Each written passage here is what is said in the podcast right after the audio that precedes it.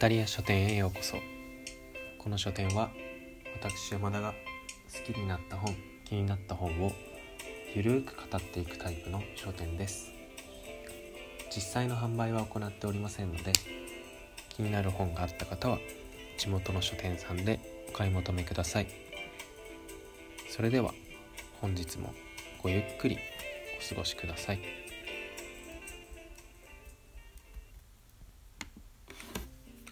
それでは本日語らせていただく本はこちらです。NHK スペシャル超常現象科学者たちの挑戦。こちらは作者の方は梅原裕樹さんと、えー、刈田明さんですかね。今までの紹介してきた本からは異色の本ではありますけれどもまあタイトルの通り超常現象をテーマに扱った本です。えー、超常現象を別に特に信じているわけではないんですけどこの本の視点がかなり面白いなと思って最初は手に取りました。まあ、超常現象をとことん科学的なアプローチで検証してみようというのが、えー、この本のテーマになっています。まあ、もともとは本というよりも NHK さんが番組を作る上で、えー、行った取材に基づいて本を作っているわけなんですけれどもとにかくそのなんでそういう取材をするに至ったかというところが非常に興味深くて、まあ、超常現象をただの、えー、オカルトと決めつけないでもしかしたらそこには我々の知らない物理的な法則が隠されているかもしれないという思いで取材に臨んでいるということが冒頭に書かれているんですけれどもそれってすごい面白い視点だなと思っていてそれをうまく言語化してくれたのがあの今ちょうど手に取って読んでいる落合陽一さんの「魔法の世紀」という本だなとつい最近思ったんですけど魔法って自分たちがまあ、その仕組みとか原理とかを意識せずに起こる不思議なことを魔法と呼ぶと落合さんの本には書いてあったんですけどもしかすると超常現象もそういった類のものかもしれなくてただ落合さんは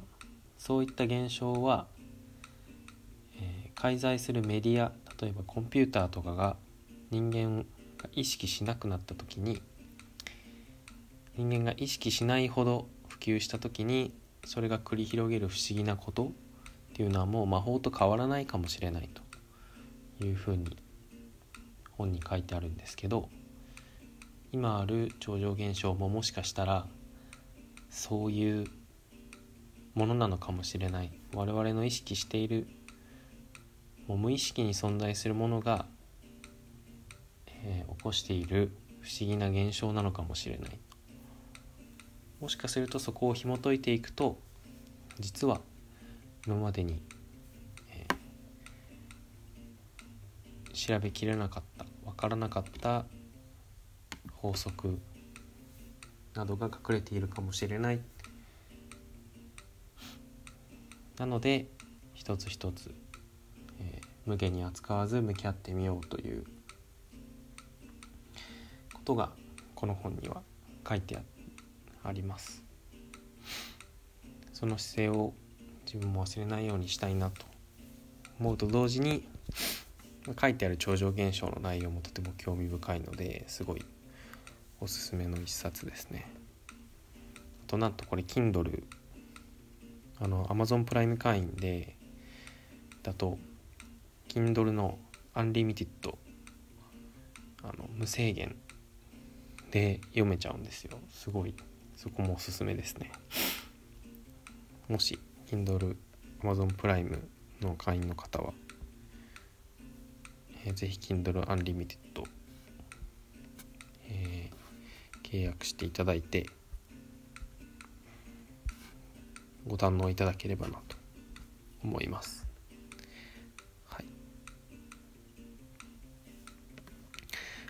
と簡単に一つ内容を紹介すると皆さんバーニングマンっていうイベントってご存知ですかね？結構有名だと思うんですけどあの最後に大きなかかしというかオブジェを藁でできたオブジェを燃やしてそれを人々が囲んで眺める。っていうお祭りがあるんですけど。そのお祭り自体もとても不思議なお祭りで例えば、えー、物を一切、えー、お金を一切持ってってはいけない。そして持っていったものは人々にそこにそのお祭りに来た人たちに分け与えていかないといけない。いう縛りのあるお祭りなんですけど最終的にそのお祭りで一番の利益を得る者は一番多くの人に自分の持ち物を分け与えた人だっていう法則があるらしくて、まあ、それ自体もすごい面白いんですけどこの本の中でそのバーニングマンっていうお祭りの中お祭りの最中に人の意識が燃えている巨大なオブジェに集中する時にあの乱数発生器をで乱数を計測すると通常考えられないような確率で乱数が発生するという現象が起こるのではないかという実験をしていてその結果がそのまあ試み自体も面白いと思うんですけど自分は。その結果も非常に興味深いものでしたので是非あの読んでいただきたいなと。もしかしたら本当に上場現象の裏に法則が隠れているんじゃないかと思わせてくれる夢のある本でもありました、はい、それでは本日はここまでにいたします。ご来店誠にありがとうございました。またのお越しをお待ちしております。